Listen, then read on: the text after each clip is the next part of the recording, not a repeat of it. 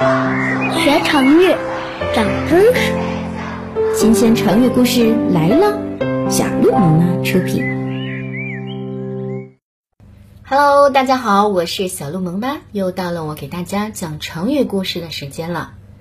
希望大家能够听了我的成语故事，学到更多的知识，也了解我们更多的传统文化。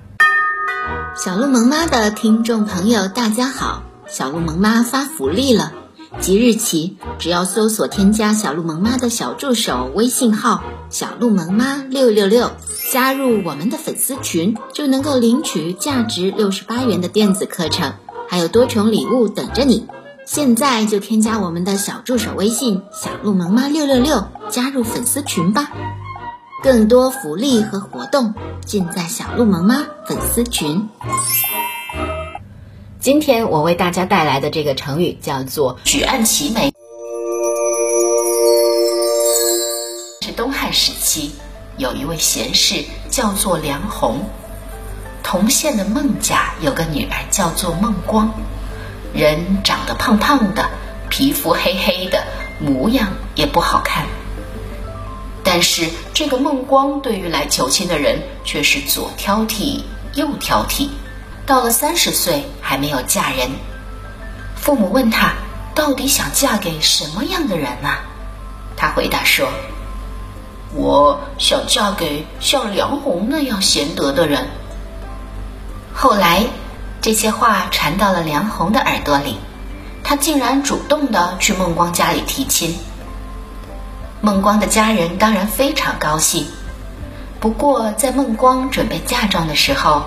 他让家人准备的不是金银首饰，也不是绫罗绸缎，而是粗布衣服和草鞋、织布的工具以及箩筐。众人都不理解，但是孟光也没有解释。成亲的当天，孟光故意穿得十分的华丽，打扮得春风满面。可是梁红见了他以后，连续七天都没有理睬他。后来是孟光忍不住走去问自己的夫君：“为什么你那么多天都不理我呀？”梁红回答说：“我要的是一位能和我同甘共苦、自食其力的妻子，但是你现在打扮的如此讲究、浓妆艳抹的，实在太让我失望了。”孟光听了以后，不但没有生气，还很开心。哎呀，夫君，原来我们的志向都是一样的。我穿成这样是为了试探你呢。随后，孟光便换上了粗布衣服和草鞋，开始打理家务起来。梁红见了，十分惊喜，这才是他心目中想要的妻子。从此以后，他们夫妻俩开始了男耕女织的生活。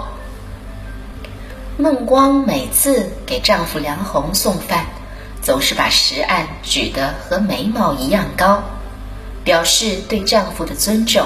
从此以后，“举案齐眉”便流传至今，形容夫妻之间相敬如宾。梁红和孟光之间的“举案齐眉”，其实讲的都是中国古代夫妻的相守之道。我们知道，夫妻是组成家庭的基础。也是人类繁衍生息的前提，所以中国古代也是很重视夫妻之间的相守之道。丈夫要爱护妻子，而妻子呢，也要从心底尊敬自己的丈夫，这样才是夫妻相守的道理。大家懂了吗？今天的讲解就到此结束了，非常感谢大家的收听，我们下一集再见。